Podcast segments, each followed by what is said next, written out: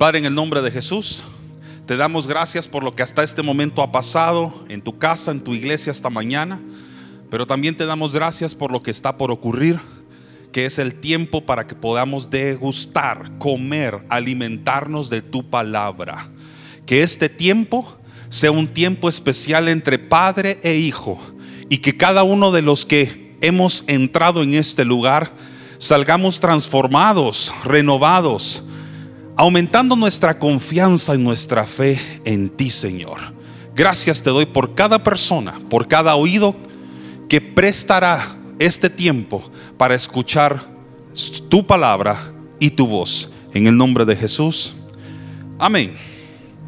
Como le decía al principio de este servicio, es un servicio fuera de serie. Eso significa que este mensaje no necesariamente encaja en una serie, pero aunque ese es esa es una de las modalidades de predicación de nuestra casa. Déjeme decirle que podríamos predicar con o sin serie.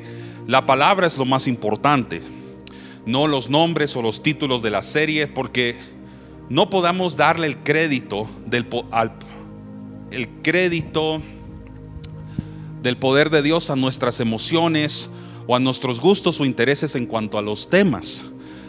La palabra de Dios esta Biblia que yo tengo acá y la que muchos de ustedes trajeron, sostienen en sus manos o tienen descargadas tal vez en sus dispositivos, es palabra y poder. Y esa palabra ya está ungida. Esa palabra ya está ungida. No necesitamos ungirla porque ya está ungida. Entonces, los mensajes que aquí se prediquen, sean parte de una serie o no lo sean, todos tienen poder y son de bendición para usted. Y en este día especial domingo fuera de serie, dos que tendremos, este siendo el primero, antes de la siguiente serie, he titulado este mensaje con una pregunta que sé que tal vez al leerla o escucharla, usted va a recibir una especie como de, de golpe, un golpe en el pecho y se va a inquietar con la pregunta que le voy a hacer. Pero le doy mi palabra de que esto que le voy a predicar es bíblico y va a ser de bendición para usted aunque el título le pueda impactar. Y el tema de hoy se titula, Dios, no te importa que me estoy hundiendo. Y es una pregunta fuerte.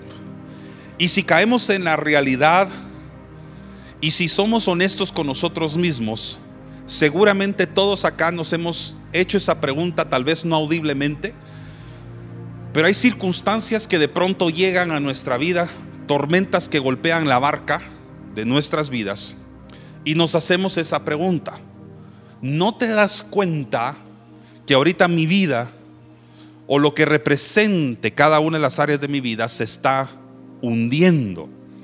Como que si Dios permaneciera en silencio en un instante donde estamos pidiendo auxilio y las cosas solamente empeoran la tormenta que está golpeando nuestra vida solo ruge cada vez más, es más fuerte y las olas que golpean nuestra barca cada vez se hacen más grandes a tal punto que la barca empieza a hundirse y entonces nos preguntamos, ¿no te importa lo que me está pasando? Y la respuesta, la pregunta no necesariamente es mala, sobre todo si lo leemos a la luz de la palabra como hoy se las voy a leer. Lo que sí podría ser mala es nuestra actitud y el no querer buscar lo que significa la presencia de Dios en medio de las tribulaciones más grandes de nuestra vida. voy a leer una, una historia que la mayoría de ustedes conoce, ha visto seguramente en películas o representado en algún dibujo o en algún cuadro, pintura. Pero lo cierto es que a mí me gusta ir a mí me gusta ir escudriñando las palabras, perdón, la palabra, verso a verso. Y creo que lo que el Señor nos va a hablar hoy va a ser de mucha bendición para ustedes. Les suplico que por favor mantenga esa pregunta en su mente a lo largo del mensaje y que al final el mismo Espíritu Santo se la conteste. ¿Vamos bien? Marcos capítulo 4 versículos 35 en adelante. Yo voy a leer ahorita la traducción al lenguaje actual.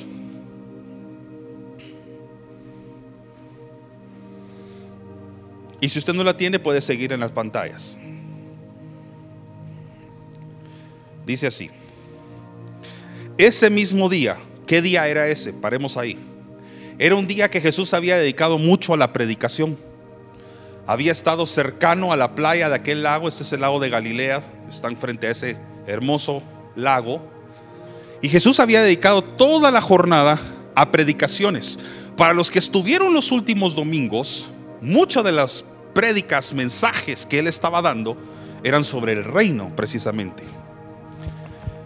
Y después de una larga jornada de enseñanzas y predicación donde muchas personas estaban acompañándolo, tanto a él como a sus discípulos, dice la palabra, continúe conmigo, que llegó la noche, todos digan noche. O sea que llegó al fin cerca de la hora sexta, que sería más o menos ahorita la hora de las seis de la tarde, empieza obviamente a descender el sol y con eso pues obviamente la luz empieza a disminuir hasta el punto pues que ya es de noche. Entonces ya de por sí, el autor que es el Espíritu Santo nos está poniendo en un lugar tenebroso, en un lugar oscuro. Y hay algo de la oscuridad, pero que despierta ciertas emociones que en el día nosotros no experimentamos y sentimos. Si usted no cree lo que le estoy diciendo, pregúnteselo a un niño. Un niño es capaz de poder salir de su dormitorio hacia el baño hasta que la luz del día todavía está entrando por la ventana. Pero muchos niños usted les dice, mira, ahora puedes salir al cuarto de mamá y si es de noche y las luces están apagadas, lo más seguro es que va a decir, no, acompáñame. Hay algo que ocurre en el corazón de los niños y al fin y al cabo todos somos niños o hijos de Dios, somos niños ante sus ojos. Cuando la noche llega, como que despiertan ciertas emociones o actitudes en nuestro corazón que no experimentábamos tiempos antes. Así que si nos pone en perspectiva en qué hora del día estamos y seguramente lo que va a ocurrir no habría sido igual si esta historia sucediera a las 9 de la mañana o a las 3 de la tarde. Ocurre en la noche, cuando la visión es limitada, cuando es difícil poder ver hacia el otro lado del lago, sobre todo, para los que conocen la historia, que una tormenta está a punto de llegar. Entonces dice, ese mismo día cuando llegó la noche, Jesús les dijo a sus discípulos, y aquí quiero que repitan después de mí esta palabra, vamos. Ok, lo van a repetir como que, como, que desayunaron y como que acaban de tener el show de Mistani aquí. Vamos. Eso lo dijo Jesús. Primera persona plural. Es Jesús involucrándose en la ida de un lado hacia otro. No les dijo en esta historia, vayan. Como si lo dijo en la historia cuando les dijo que cruzaran hacia el otro lado. Y se subieron los discípulos y a medio camino cae una tormenta y los que conocen la historia, Jesús se aparece a ellos caminando sobre el agua y lo confunden con un fantasma. En esa historia, si la quieren leer, porque hoy no tenía tiempo de hacerlo, no dijo vamos, dijo vayan.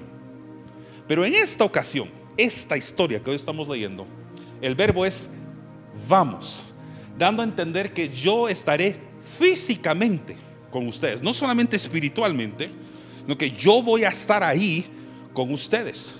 Y les da una indicación, vamos al otro lado del lago. En este caso, no revela el nombre del lago, pero si usted sigue leyendo su libra, su Biblia, en Marcos capítulo 5 se revela que ya había sido el lago de Galilea. Si Jesús le dice a usted, vamos a un lugar, debería ser razón suficiente para que usted vaya con paz, sabiendo que Él va con usted. ¿Estamos de acuerdo o no? O sea, si a mí Jesús me dice, vamos a Estados Unidos, yo voy confiado de que Él va conmigo. Si Jesús me dice, vamos a plantar una iglesia, yo estoy confiado que su espíritu está conmigo y por lo tanto, no importa lo que ocurra más adelante, Él está conmigo y debe ser razón suficiente para que lo guarde en mi memoria. No importa lo que pase en el camino, Él está ahí. Cuando un papá le dice a un niño pequeño, vamos, la reacción en el corazón del niño es diferente a que el papá le diga, anda, ve tú solo, ve tú sola. Sea, la reacción es muy distinta y los que son papás aquí de niños o lo han sido saben perfectamente a lo que me estoy refiriendo. O cualquier persona que le da cierto nivel de seguridad a usted, pues. Inclusive puede ser su propio esposo, su propia esposa, su cónyuge. Cuando le dice su cónyuge a usted, vamos, usted va marchando con cierta seguridad que una persona que lo hace sentirse protegido o protegida va ahí con usted. Jesús afirmó esa palabra y dijo, vamos al otro lado del lago. Y entonces dice la palabra, dejaron a la gente, diga, dejaron a la gente. Ok, ok. Hay momentos en tu vida en el que Jesús no se va a limitar, Dios no se va a limitar a decirte nada más, vamos. También te va a decir que dejes atrás a la gente. Hay momentos en los que Dios tiene un plan de intervención en tu vida donde necesita tener un encuentro con solo los que Él quiere que ahí estén. Porque había mucha gente allí, pero la barca tenía relativa limitada cantidad de pasajeros que se podían subir. Esas barcas, algunos historiadores coinciden que tenían más o menos unos 26, 28 pies, la mayoría de esas barcas del tiempo de Jesús. Estamos hablando escasamente que 8 a 10 metros, obviamente algunas eran más grandes, otras eran más pequeñas, pues, pero tenían limitada capacidad de gente. Y más adelante lo va a leer. Dice que otras barcas lo siguieron. Pero Jesús, mientras estuvo en la tierra, era no era omnipresente. O sea, su cuerpo físico no estaba en todos lados. El Espíritu de Dios sí que lo acompañaba. Pero Jesús estaba en un lugar porque se hizo hombre. Y los hombres no somos omnipresentes. El Espíritu de Dios sí. Entonces Jesús solo se podía subir a una barca. Las otras, que más adelante lo vamos a leer unos minutos, que lo acompañaron, no tenían el privilegio de tener a Jesús en ella. Pero lo cierto es que mucha gente se quedó a la orilla. Mucha gente con la que había pasado todo el día se quedó en la playa. Se quedó ahí. No pudo subirse a las barcas. Jesús dice la palabra en esta versión que se alejaron de las personas, dejaron a la gente atrás. Y escúcheme bien acá. Cuando Dios le dice a usted, vamos a un lugar, usted tiene que estar listo para que tenga un encuentro personal con usted o con las personas que Él decida que pueden tener el privilegio de acompañarlo. Pero veamos en la Biblia varias historias donde Jesús para poder hablar con alguien lo tenía que apartar. Moisés. Hay conversaciones que Dios estaba dispuesto a tener con Moisés. Sí, solo sí, subía al monte con él. Si estaba rodeado de gente, Dios podía hablar corporativamente a través del poder de su espíritu a través de esa columna de fuego que lo seguía, esas manifestaciones de la gloria de Dios, le comunicaban al pueblo que Dios estaba ahí. Pero hay momentos en los que Dios quería hablar con el líder. Entonces se tenía que apartar de la gente. Elías pasó tiempos iguales con Dios. David pasó tiempos iguales con Dios. El mismo Jesús pasaba tiempo apartado hasta de sus propios discípulos. Les decía que se quedaran a cierta distancia mientras él se acercaba a orar con el Padre. No sé si esto tiene relevancia a alguien que me está escuchando, pero es muy probable que estás en una temporada de tu vida donde Dios está hablando sobre movimientos, traslados, tiempos donde te está llamando a que vayas con Él y tienes que posiblemente salir y dejar a personas con las que no estabas, o la que, perdón, ya estabas acostumbrado a estar. Los discípulos están por experimentar una de las cosas más grandiosas de su vida en la tierra. Si usted hubiera sabido lo que iba a ocurrir, todos saben que va a pasar una tormenta, no me digan que no saben la película. ¿Usted se sube o se queda? Usted ahorita está diciendo, porque ni modo conoce el final de la historia, yo me subo a la barca. Pero ¿qué pasa si Jesús les hubiera dicho, todos los que quieran me siguen. Y todos empiezan ahí a moverse. Estamos a punto de cruzar una tormenta que podría costar la vida de los que nos subamos a la barca y todos empiezan a retroceder. Ese es fácil ahorita decir, yo me hubiera subido a la barca porque Jesús dijo, vamos. Dice acá, dejaron a la gente y atravesaron, todos digan atravesar, atravesaron el lago en una barca. Eso me recuerda un poco el Salmo 23, ¿saben? Porque es de noche. Y van a atravesar no un valle, pues, pero un mar, donde hay sombra y posiblemente muerte, porque eso es lo que estaban temiendo ellos. Mas no temeré mal alguno, porque tú estarás conmigo. Porque al fin y al cabo dijo, vamos. Entonces dice acá, y aquí es donde yo quería llegar, hace unos instantes, les dije, algunos fueron también, ¿dónde voy? En otras barcas. Ahí estaba, ¿ah? ahí sí, ya lo vi. En otras, todos digan otras barcas. Ok, entonces no solo estaba la barca de él, que comúnmente es representada en películas, historias y todo, casi nunca dibujan o pintan las otras, pero sí habían otras. Jesús se subió a una, estamos de acuerdo. No se estaba saltando de una a la otra, por lo menos la Biblia no dice eso y creemos que no fue posible.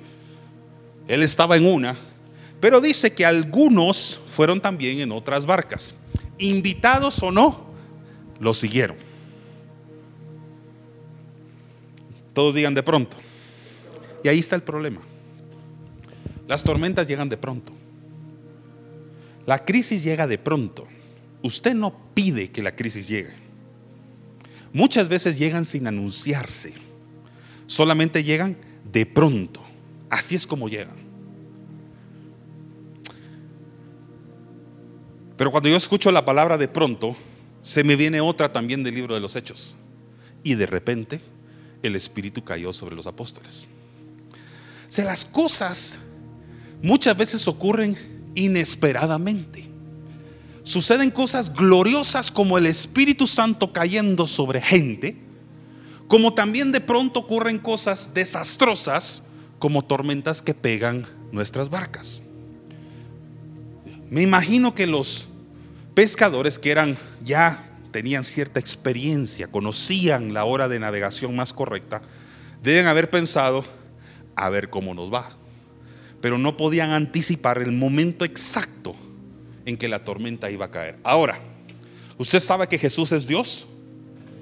No tengo que explicar eso ahorita, ¿verdad? Así que usted cree que Jesús no sabía lo que iba a pasar. Sabía perfectamente lo que iba a ocurrir. Iba a aumentarle la fe a esos discípulos. Y no solamente iba a aumentar su confianza en Él, sino que también les iba a manifestar el poder que Jesús tenía. Porque del otro lado del lago, eso no lo vamos a leer hoy, pues si usted se pasa Marcos capítulo 5, va a leer aquella historia poderosa donde Jesús se desciende de esa barca, ahí es donde revela que era Galilea. Y al descender de esa barca, se encuentran con aquel hombre endemoniado que vivía en un cementerio y que todo mundo conocía porque era una persona que atormentaba a la gente y tenía tanta fuerza que aunque lo querían amarrar con cadenas, él mismo se desataba. Y con ese hombre es que van a tener un encuentro. Así que antes de que ellos puedan ver esa liberación demoníaca, que en la versión Reina Valera se traduce como legión de demonios, y en la traducción al lenguaje actual, si no estoy mal, creo que dice ejército de, demonios, ellos tenían que ver de primero el poder de Dios manifiesto en aquella persona que se había subido en la barca. O sea que esa tormenta cumpliría un propósito. Y es que entenderían que la persona que iba con ellos tenía un poder tan impresionante que le podría hablar al viento y el viento se callaría. Entonces, esa tormenta fue una escuela de entrenamiento fue una escuela de preparación. No sé si vea de dónde voy ahorita. Nadie pide los de prontos de las tormentas. Nadie los quiere y yo tampoco. Pero lo cierto es que cuando he aprendido, perdón, si he aprendido algo de ellas, es que cuando sí llegan a mi vida, en lugar de mantenerme con miedo, le pido al Señor que empiece a revelarme la razón por la que la estoy atravesando. porque seguramente lo que viene después de ella fue mi escuela de, entre, escuela de entrenamiento y preparación para que yo supiera que Él iba a estar conmigo del otro lado del lago, del otro lado del lugar al que me llegó. Vamos bien hasta acá. Dice, de pronto se desató una tormenta. El viento soplaba tan fuerte que las olas se metían en la barca y ésta empezó a llenarse de agua. Entre tanto, Jesús se había quedado dormido en la parte de atrás de la barca, recostado sobre una almohada. Deténgase ahí, por favor. Y esta pregunta que voy a hacer es muy seria. ¿Alguien ha sentido? No me responda. Es a usted. Respóndase a usted mismo. ¿Alguien está sintiendo o ha sentido que Jesús se durmió en la tormenta que a usted y su familia le están golpeando? Déjeme reconocerle públicamente que hay momentos en los que yo he pensado eso. He sentido como que Jesús pasa inadvertido de las circunstancias que me están atacando y pareciera como que intervienen las tormentas de, todo, de todos excepto en las mías. Veo que calman las tormentas de X y de Y, de fulano y de mengano, pero luego observo la mía que ya no aguanto y no soporto, que me está causando cierto tipo de ansiedad, temor y terror y le pregunto al Señor lo que viene después. Maestro, está en la última fila ahí en esa pantalla. Maestro, ¿no te importa que nos estamos hundiendo? De ahí el tema del mensaje, no sé si ahora entiende por qué así se llama. Maestro, ¿no, le, no te importa que mi vida ahorita se está hundiendo en un serio problema? ¿No te importa que ahorita estoy metido en una crisis que podría provocar que no solamente yo, sino mi familia salga afectada? La tormenta solo se hace cada vez más fuerte y yo veo y hacia adelante, hacia atrás, voy a la iglesia, levanto mis manos, oro al Padre, leo la palabra, estoy en hombres valientes, estoy en atraídas por su amor, voy a las células, pido oración y consejería, más yo veo que la tormenta sigue. Entonces le pregunto a Dios, como esos discípulos lo hicieron a Jesús, Dios, ¿no te importa que nos estamos hundiendo? Obviamente estoy cambiando un poquito el sentido de esa frase. Y aquí hay algo que necesito que entendamos todos, por favor. Y es que las tormentas tienen dos posibilidades. O te inundan de temor o te llenan de fe. O te inundan de temor o te llenan de fe. Y la mayor cantidad de veces sucede la primera. Nos llenan de temor. Pero en ellas Dios lo que hace es un intercambio de sentimientos. Los que, de nuevo, la mayoría yo sé que entienden lo que va a ser el final de esta historia. Y se pondrán de acuerdo conmigo que lo que ocurrió fue exactamente eso. En ellos había un espíritu de temor. Y lo que hizo Jesús a través de él, su poder y su palabra, al calmar la tormenta, es que hizo un intercambio de sentimientos. Les dijo, cuando aprendan a confiar en mí, o sea, no se los dijo, pues, pero eso fue el mensaje. Cuando aprendan a confiar en mí, voy a quitarles el temor y voy a entregarles la confianza. Ahora, la forma en que Dios lo hace, la forma en que Jesús lo hace, si no lo leemos lentamente, la pasamos muy por alto. Dice así, Jesús se levantó y ordenó al viento y al mar que se calmara. Todos digan calma.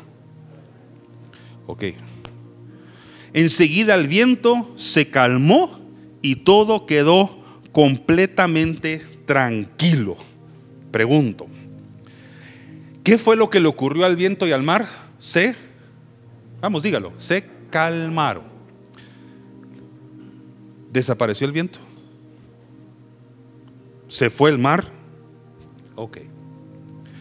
La forma en que Dios trabaja el corazón de los hombres no necesariamente a veces es quitando la tormenta, es calmándola. Para que nuestra confianza en Él no se pierda. Si algo nos enseñó Jesús cuando estuvo acá, en cuanto a sus principios de reino, es que en este mundo habría aflicción, pero que no tuviéramos temor, porque Él ya había vencido al mundo. Él estaría con nosotros. A veces tenemos la sensación de que Jesús o la forma que Dios va a operar en las tormentas y crisis de la vida es que las va a extinguir, como que se fueran a quitar. Hay momentos, yo no puedo explicarte por qué, porque nadie puede entender por completo los métodos ni las decisiones de Dios. Precisamente ayer, mientras leía esa palabra, esto que te acabo de decir ahorita, nadie puede entender las decisiones ni los actos de Dios. Precisamente lo compartí en mis redes sociales. Ese versículo, si no estoy mal, estaba en Romanos, leyendo Romanos. no puedo explicarte por qué, pero hay momentos en los que Dios en lugar de quitar las tormentas, lo que hace es darte paz en medio de ellas. El agua seguía ahí. El lago todavía había que cruzarlo, pues. La única diferencia es que calmó los vientos. En la otra historia, donde Jesús le dijo a los discípulos, vayan al otro lado. Ustedes conocen la historia, la saquea que mencionaba hace unos instantes, que ellos iban solos en la barca y Jesús se aparece en medio de la tormenta. En esa circunstancia él opera diferente. No le dijo a las olas que se calmaran. Cuando lo vieron y dijeron, es un fantasma, él dijo, cálmense. Vean la forma diferente de operar ahora de Jesús. Ya no calmó la tormenta. Al que, a los que calmó fue a los discípulos. Y la tormenta continuaba. Yo no sé en qué tormenta estás ahorita. Puede ser que Dios te calme a ti o que calme los vientos y las crisis que están golpeando tu vida. De cualquier forma, lo importante que Dios está diciéndote es que no pierdas su confianza en Él. Ya sea porque Él está evidenciando que va contigo o porque su Espíritu Santo va contigo, tú mantén la calma. Yo creo que en estos tiempos esa prédica, esta prédica, este mensaje es muy importante que la gente lo conozca. Sigue el mensaje diciendo, Jesús se levantó y ordenó al viento y al mar que se calmaran. Enseguida el viento se calmó y todo quedó completamente tranquilo. ¿Se acuerdan que iban otras barcas? ¿Usted cree que la calma del mar y del viento afectó solo el perímetro o el área cuadrada de la barca donde iban ellos? ¿O será que calmó el mar completo? Bueno, el lago completo. ¿Sí? Lo, calmó completo, ¿no? Las aguas quedaron calmadas, tranquilas. O sea que el poder de Dios manifiesto en la vida de esos discípulos no solo afectó la vida de ellos, sino que tal vez salvó la vida de las barcas que los iban acompañando. O sea que ellos recibieron la réplica, los efectos secundarios del milagro que esos discípulos tuvieron. Pero Jesús iba en una barca, no en las otras. El poder de Dios. Tenemos el poder, tenemos el privilegio de verlo aquellos que estamos próximos a Él. Los otros solo vieron las consecuencias del poder manifiesto, pero los que vieron y tuvieron la experiencia cercana con Jesús, fueron los discípulos que habían tenido el privilegio de subirse en la misma barca donde Jesús se había subido. O sea, que su experiencia está sujeta a la proximidad que usted tiene de Jesús. Su experiencia en las tormentas, su entendimiento y la revelación de lo que significa, de por qué llegaron, está directamente o proporcionalmente directo a cuán cercano esté usted de Cristo. Porque no se dice mucho de las otras barcas, solo que iban ahí. Pero estamos seguros que recibieron la bendición de no haberse hundido. Confiamos que así fue. Pero los únicos que pudieron ver a los vientos calmarse porque la voz de Jesús les dijo que se calmaran, fueron aquellos que estaban cercanos a Jesús. Hay cosas que están ocurriendo en estos tiempos que el mundo está viendo como la secuela, pero es la es el resultado de una iglesia que está doblando rodillas y clamando a Dios. No sé si me voy a entender. O sea, tú puedes ver el poder manifiesto de Dios en tu vida porque estás de rodillas diciéndole al Señor que intervenga en tu crisis. Y tú vas a sentir y vas a poder ver la gloria de Dios manifiesta. Y otras personas van a poder experimentar las secuelas, van a ser bendecidas, pero porque tú doblaste rodillas. Tal vez no sintieron al poder de Dios caer sobre ellos. Tal vez no pudieron sentir la gloria de Dios caer en peso sobre ellos, pero sí fueron bendecidos por alguien que dobló rodillas. Y el mundo ahorita está subida en muchas barcas, pero hay una en la que Cristo decidió subirse y es su iglesia. Y mientras la iglesia entiende y reconozca que Jesús y su Espíritu está aquí, nosotros vamos a poder tener de cerca la manifestación del poder de Dios y el mundo solo va a decir, se calmó la pandemia, pero porque alguien dobló rodillas, porque alguien vio la presencia de Dios ahí. Y eso ocurre muchas veces en las familias y los núcleos familiares, por cierto. Hay veces que los hijos solo experimentan la secuela de la oración, del ayuno y de la intercesión de un papá o de una mamá. De pronto el hijo y la hija caen en un tiempo de paz y de calma y no entienden por qué. Es porque alguien tuvo la experiencia de haber tenido a Dios cerca. Y la tormenta se calma y llega la paz a tu vida. Y también a causa de tu intervención, bueno, de la intervención de Dios, otros reciben también su bendición. Entonces Jesús dijo a sus discípulos, dice la palabra, ¿por qué estaban tan asustados? ¿Todavía no confían en mí? Cuando nosotros a veces hacemos esa pregunta al Señor, Señor, ¿dónde estabas? ¿Estabas dormido? ¿Estás dormido en medio de la circunstancia que me está atormentando? El Señor después te dice, ¿Cuándo vas a aprender a confiar en mí? Recuerda que Él dijo, vamos, eso significa que el Señor iba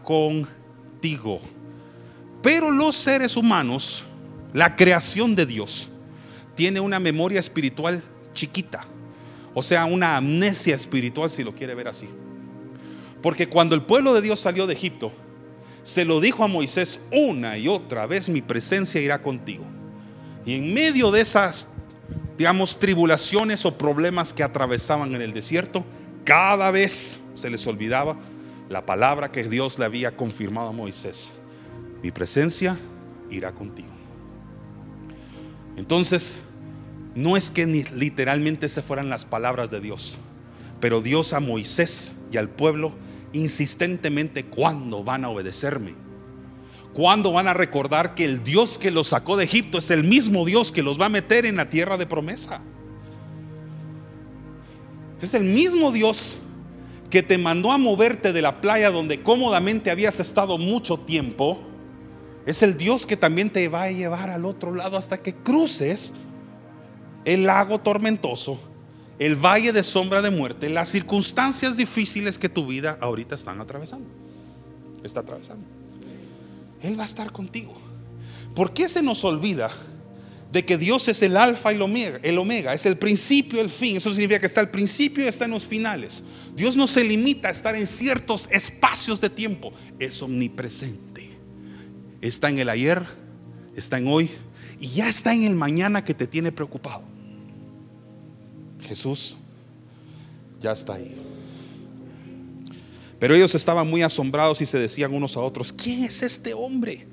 Que hasta el viento y el mar lo obedecen. Repita después de mí, por favor, la primera vez lo va a repetir retóricamente, y la segunda espero que ya lo haga con fe. Diga, mis tormentas, responden al poder de Dios. Y ahora lo va a decir con fe. Mis tormentas responden al poder de Dios. No al revés no al revés. Dios y el poder no se sujeta a las crisis. Las crisis deben sujetarse a la palabra de Dios. No le permita las crisis y las circunstancias que lo están golpeando en este momento que sean más grandes que el poder de Dios. Y aquí le voy a dejar ciertas lecciones que espero que grabe en su corazón y de las cuales le pido que reflexione. La primera, le dice el Señor a usted, confías en mí en aguas profundas. Todos digan aguas profundas. A mí me gusta mucho cómo suena en inglés, deep waters, o sea, aguas profundas. Porque había mucha gente al principio de la historia. Y todo mundo confiaba ya en el predicador de la playa. Mi pregunta es, ¿usted solo ha confiado en el predicador de las playas? Donde no hay mucho peligro. ¿O ya aprendió a confiar en el Dios que puede manifestarse en las aguas más profundas? ¿Por qué? Porque ese entrenamiento espiritual que esos discípulos recibieron, no lo hubieran entendido en la orilla, donde apenas tal vez el agua tiene escasos dos o tres metros de profundidad. No hubiera podido intercambiar temor por fe. Eso solo podía suceder en las aguas profundas. Usted aprendió a conquistar sus miedos al agua cuando pasó de la piscina de los niños a la piscina de los adultos cuando le quitaron los bracitos y los salvavidas de su cintura. Ahí es donde usted empezó a sentirse valiente. En esas ocasiones en las que usted se sentía solo, más había un papá o un maestro de natación que estaba viendo lo que usted estaba haciendo. Y aunque usted sentía que se iba a hundir, habían ojos puestos sobre usted que jamás hubieran permitido que su vida se hundiera en el agua. Usted así se sentía, pero habían papás, había mamás, maestros, no sé dónde aprendió usted a nadar, que estaban ahí cercanos a usted para que usted no se hundiera. Pero muchos queremos en el cristianismo decir que todavía experimentamos el poder de Dios con bracitos, con, ¿cómo se llama esa cosa? Salvavidas, chaleco todavía de esos que ponen a veces en las lanchas para meternos en un charco de dos pulgadas de profundidad. Y entonces sentimos que hemos visto y experimentado el poder de Dios. Así ven muchos el Evangelio. Muchos miran el Evangelio como un gran mar, enorme, porque al fin y al cabo es grande la iglesia y el poder de Dios. Pero sentimos que las aguas tienen apenas 5 pulgadas de profundidad. Y caminamos, nos alejamos de la orilla y no vemos que absolutamente nada pasa. Esa es la expectativa que muchos tienen de su relación con Dios. Que es boga mar adentro. Sí, voy a remar mar adentro. Pero solo te pido que no sea muy hondo. ¿Cómo va a experimentar, no, mejor dicho, cómo va el Señor trabajar en tu corazón? ¿Cómo va a aumentar tu confianza en Él si nunca te ha tirado en las aguas profundas? Solo ahí vas a aprender lo que significa el poder manifiesto de Dios en las crisis y en los días más oscuros. Solo ahí. Solo ahí yo no le deseo a usted las tormentas. Yo no vine acá a profetizarle que salga de acá y decirle, Padre, te pido una tormenta individual para cada una de las barcas aquí representadas. No malinterprete el mensaje. Pero sí vine a predicarle que si está en una o le va a tocar una, porque le va a tocar, que recuerde que Jesús está en ella. Y que Jesús no está dormido como usted piensa. Él estaba recostado, dice la palabra, sobre una almohada. Y para los que les gusta estudiar la Biblia así, no es que necesariamente sea la misma almohada que usted utiliza en las noches para acostarse o recostarse. Muchos creen que las embarcaciones, sobre todo esas de aquella época, a veces tenían como costales de arena en la parte posterior, que tiene un nombre que ahorita se me olvidó, náutico. La parte posterior de las barcas para darle cierto nivel de balance y estabilidad. No es que él, Jesús, anduviera con una almohada, pues, y que casualmente se la llevó y se puso a dormir ahí. Él se puso a recostar seguramente sobre algo que se asemejaba a una almohada. Por cierto, el Nuevo Testamento está escrito en griego, en su mayoría. Y la palabra almohada no es griega, es árabe. Entonces, no podemos interpretarla textualmente como que era una almohada que él todavía le hizo así, con, con feathers, plumas, se puso a recostar ahí para dormir. Sencillamente que él encontró algo que convenientemente estaba ahí, pero Jesús nunca abandonó, abandonó la barca y siempre tenía la intención de preparar el corazón de ellos para lo que iba a venir. Así que las profundidades, todos digan profundidades, no son tu devastación. Las profundidades son tu preparación. Deja de estar viendo las crisis como las, los momentos que Dios permite para deshacerte o derrumbarte. Son los momentos que Dios permite para prepararte para lo que está del otro lado. Empieza a cambiar tu perspectiva y confía de que Jesús está ahí. Siguiente, hay una fórmula que yo escribí hace varios años. No sé si me la pueden poner ahí. Déjala ahí. Eso es temor. Cuando observo mi realidad, y siento que Dios no está ahí. Eso se llama temor. Pero fe, la siguiente, es cuando observo mi realidad y me percato que Dios siempre está ahí. Ahora, mire las dos fórmulas, por favor. Esto es algo que yo escribí hace unos tres años, cuatro años atrás. En ninguna de las dos cambia la, el factor realidad. Es el mismo. La diferencia es la preposición con y sin. O sea que fe no es que tu realidad esté exonerada de crisis o tormentas. Fe es que a pesar de que tu realidad duele, pega y nadie la desea, de todas maneras Dios está contigo. Eso se llama fe. Es confianza en Dios. Lo único que quiere hacer el Señor hoy es presentarte esta nueva fórmula.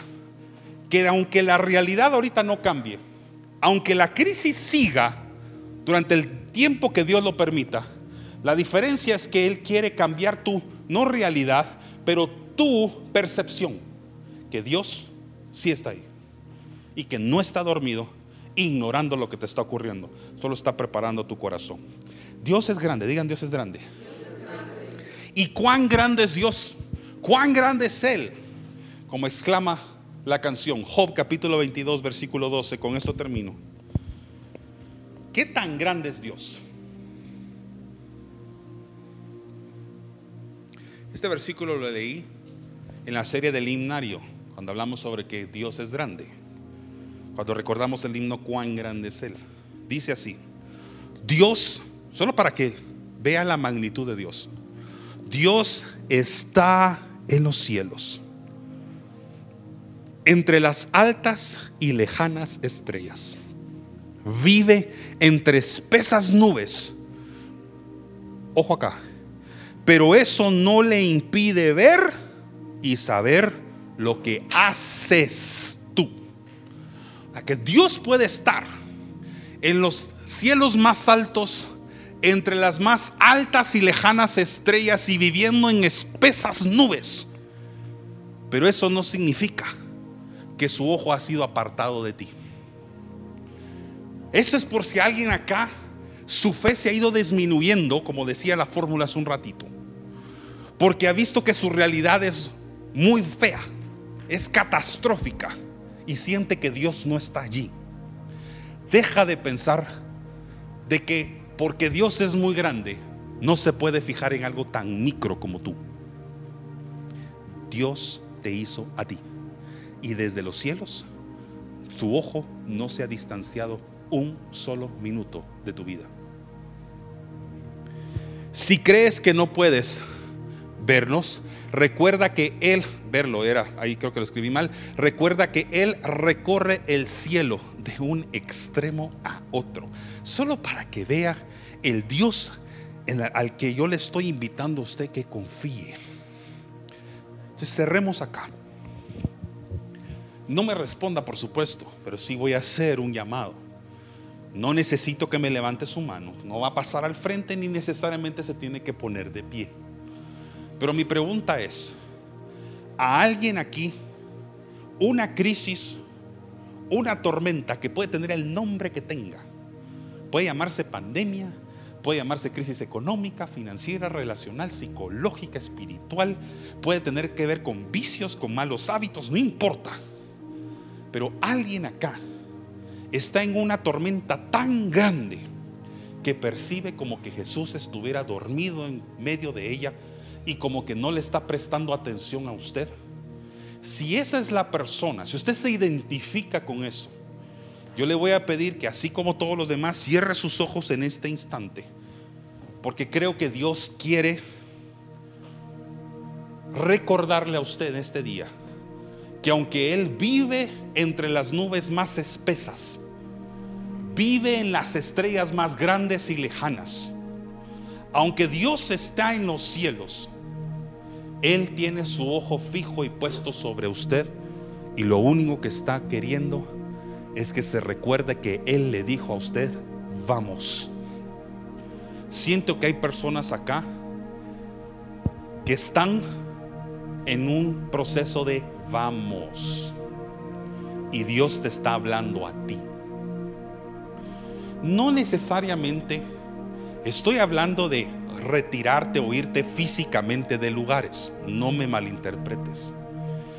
Cuando Él dice vamos, está refiriéndose a que cualquier circunstancia que tú estás por atravesar, Él quiere ir contigo. Y Él sabe la tormenta que está delante. Él la conoce, pero ¿sabes qué? También Él la controla. La voz de Dios, la palabra de Dios puede ordenar a los vientos que te están provocando temor que se calmen. Y en consecuencia, quiere que nuevamente recuperes tu confianza en Él. Así que en el nombre de Jesús, no importando la circunstancia que ha golpeado tu barca estos últimos meses, semanas o aún años, le pido al Señor que pases por un proceso tan importante y valioso, donde hagas un intercambio de temor por fe. Un intercambio donde le entregues en este instante al Señor tus miedos más grandes, para que Él pueda en tu corazón ministrarte fe y confianza en Él. Padre, aquí hay personas que están atravesando momentos difíciles. Y te pido en el nombre de Jesús que no importando las circunstancias que ahorita estén cruzando, que les recuerdas que tú estás con ellos. Y te pido, Señor, que a consecuencia de la oración y de la fe de tus hijos en esta hora, otras personas también salgan bendecidas por nuestro clamor. Ese clamor es el que hoy la iglesia está haciendo. Hoy tu iglesia clama. Y en consecuencia del clamor de esta generación y de esta iglesia, el mundo también conocerá y experimentará el poder de la palabra de Dios. Y así te pido que ocurra en las vidas personales e individuales de cada uno de los que hoy estamos acá. Gracias Señor por la paz que nos das en medio de las circunstancias y las noches más oscuras. En el nombre de Jesús. Amén. Salga de este lugar, regrese a su vida y regrese a la crisis y la circunstancia que su barca sigue recibiendo esos golpes, recordando de que Jesús le dijo, vamos y que Él está con usted. Él está ahí con usted. Amén.